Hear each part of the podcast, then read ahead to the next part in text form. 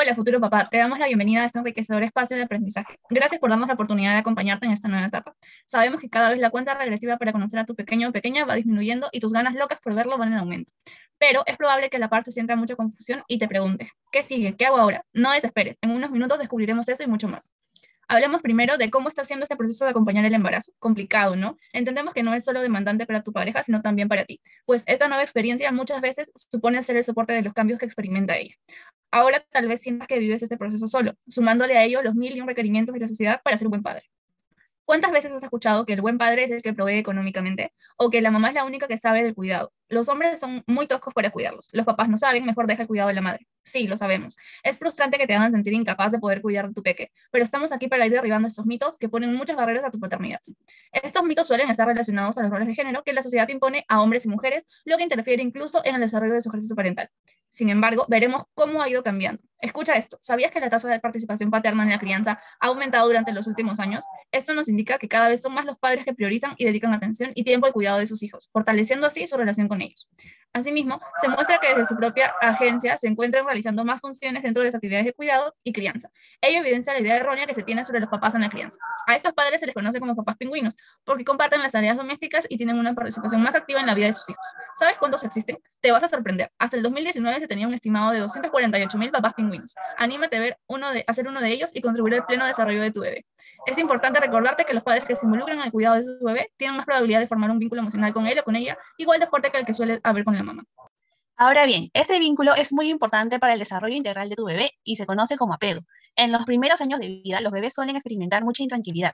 No obstante, los papás cuentan con los recursos para reducirlo, como los gestos, la mirada, la voz. ¿Y por qué este vínculo es importante? Bueno, a largo plazo se ha hallado que la calidad de este se relaciona con la deserción escolar o con problemas de salud como las enfermedades coronarias o el alcoholismo. Ahora bien, el apego puede ser de dos tipos. El primero es el apego seguro, que se forma a partir de un vínculo fuerte. Este genera que el bebé se sienta seguro o segura de explorar el mundo, pues sabe que hay alguien a quien pueda regresar en cualquier momento. Por ello, las situaciones estresantes no le afectarán mucho. ¿Y ello a qué se debe? A que estos niños desarrollan una mayor confianza en sí mismos, una imagen positiva de sí y mejores relaciones con los otros. Al hacer muchos amigos en el preescolar, van reforzando así su visión positiva del mundo. El segundo tipo es el apego inseguro, que es cuando el pequeño siente miedo a explorar su entorno. Como no sabe con quién acudir ante una situación de estrés, tiende a desconfiar en los otros, le cuesta entender sus emociones, no desarrolla sus habilidades sociales y tiene problemas en las relaciones. Ahora, este apego se puede subdividir en tres subtipos. El primer subtipo es el apego ambivalente, ¿Y cómo se produce?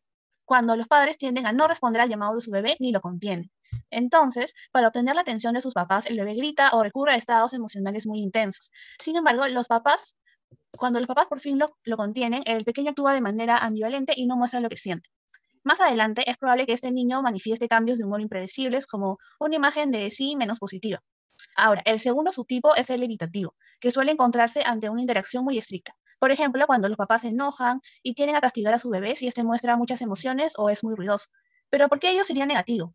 Pues porque el bebé aprende que para evitar el miedo que ello le genera, no debe expresar sus emociones. Ahora, como adulto, continuará con esta estrategia, experimentará dificultades en sus relaciones y tendrá una imagen de sí negativa.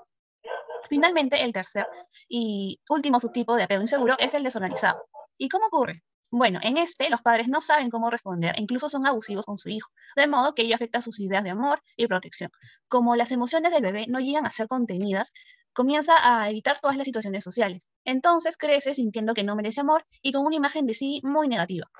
Ahora, futuro papá, es muy probable que después de haber escuchado esto, sientas que la crianza que recibiste de pequeño tal vez no fue la mejor y que por ello difícilmente podrás evitar cometer estos errores con tu bebé. Debes saber que los padres no están determinados por su historia de crianza e incluso es posible darles un nuevo significado a estas experiencias y reconocer cosas que sí puedes repetir, ahora como futuro padre. No todo es negativo. Estos aspectos nuevos y positivos en torno a la crianza los puedes construir en apoyo de tu pareja. Es importante que en este tiempo cuenten con un espacio en el que puedan compartir sus experiencias tanto negativas como positivas de sus propios cuidadores. Estas experiencias bondadosas no solo serán guardadas por el bebé, sino también por ti, lo que favorecerá el bienestar de ambos. No olvides que tu rol como papá es importante al favorecer el interés de tu pequeño por el mundo exterior y su exploración. De esta manera, quiero comentarte sobre la importancia y lo bien que le, hace tu participación a tu pareja y a tu bebé durante y después del embarazo, ya que ello contribuirá en la salud y el bienestar tanto de la madre como del niño. Tu participación le hace muy bien a tu pareja porque reduce el estrés asociado con su embarazo. Así también, los padres que se involucran en el cuidado de, de su bebé tienen más probabilidades de formar un vínculo emocional con él. Una vez que nazca el bebé, También es importante que puedas interactuar y tener contacto con él o ella después de sus primeras horas de vida. De hecho, ¿sabías que diversos estudios indican que el contacto piel a piel padre-hijo es efectivo en la mejora del desarrollo del recién nacido? Por ejemplo, por ejemplo, contribuye a la adaptación del bebé ya que disminuye la respuesta al estrés, ansiedad de los padres, mejora la comunicación futura e incluso mejora las relaciones de apego. Así también se ha encontrado que hay un efecto positivo al tocar y abrazar, así como una disminución en el llanto. De esta manera, es necesario enfatizar que es posible que tú también puedas establecer la conexión con tu bebé involucrándote y siendo parte del crecimiento de tu niño. A partir del nacimiento, es normal que te percibas como alguien que está fuera frente a esta diada entre la mamá y el bebé. ¿Alguna vez escuchaste que la madre tiene una conexión que viene desde la barriga y el padre no? Bueno, este tipo de creencias los distancia de su paternidad, provocando que se centren en acompañar y responder a las demandas o necesidades de la madre, dejando muchas veces de lado los aspectos que involucran el cuidado directo con el niño.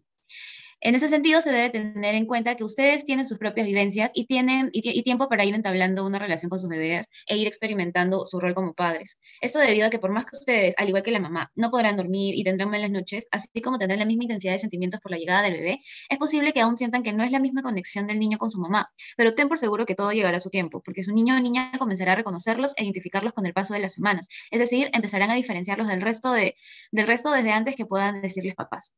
Ello será un acontecimiento inolvidable para tu vida, ya que eso te permitirá conocerte como padre finalmente. Es así que surge la frase de que no solo el padre hace el hijo, sino que el hijo también hace el padre. Quiero que sepas que será un proceso largo, pero podrás ir confiando en tus posibilidades para sostener y relacionarte de manera más directa con tu bebé. Además, irás, irás conociéndolo, conociéndola, así como conociéndote a ti mismo como padre a través de dicha interacción. Así también podrás comenzar a decirle a tu pareja sobre tus desacuerdos y sentirte en la capacidad para defender tus propias maneras de hacer algo respecto al bebé, de cuidarlo y de relacionarte con él a tu modo. Y pensarás, muy linda la información que me han dado, pero ¿cómo hago? ¿Qué debo hacer para poder involucrarme adecuadamente cuando mi bebé nazca? Ojalá existiera un manual o una guía que diga cómo hacerlo a la perfección, pero sería difícil de lograr. Debes recordar que dentro de tu humanidad, alcances y limitaciones, la perfección viene a ser sinónimo de esfuerzo, entrega e intención.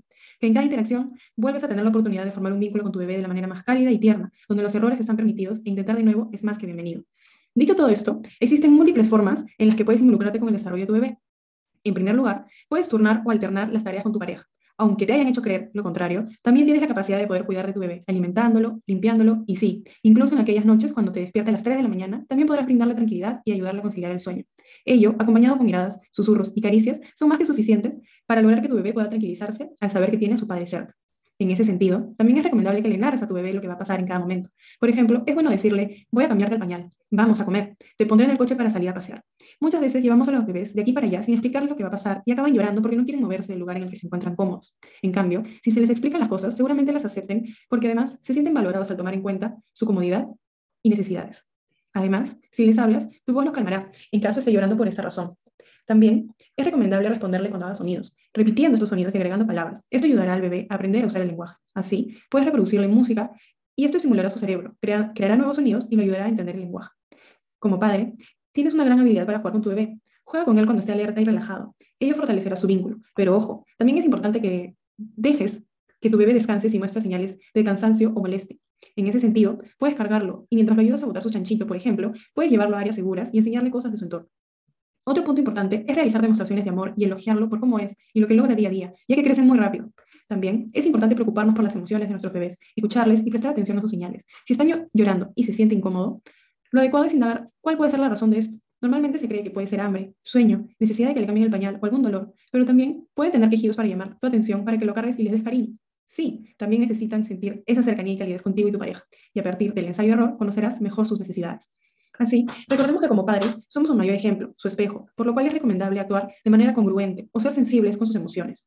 Por ejemplo, si se siente mal, no es adecuado que nos riamos o nos molestemos. La empatía será nuestra mejor aliada para construir un vínculo cercano con nuestros pequeños. Junto con ello, y con el respeto a sus emociones, es importante que desde chiquititos comprendan que son amados, incluso a pesar de aquellas veces en las que estemos enfadados por algo. El cariño es el mejor transporte mediante el cual podemos dar indicaciones, críticas constructivas y demás en un futuro. Y bueno, seamos realistas. En muchas ocasiones puede que te resulte complicado aplicar todas estas recomendaciones, sobre todo si tienes poca paciencia, estás pasando por un momento difícil o te encuentras agotado.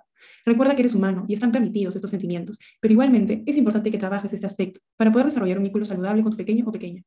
Cuide de su salud física, mental y emocional. La crianza y educación pueden ser tareas demandantes. Es muy importante que usted se encuentre y se sienta bien consigo mismo para poder desplegar todas sus habilidades parentales de manera adecuada y ser un padre positivo y amoroso.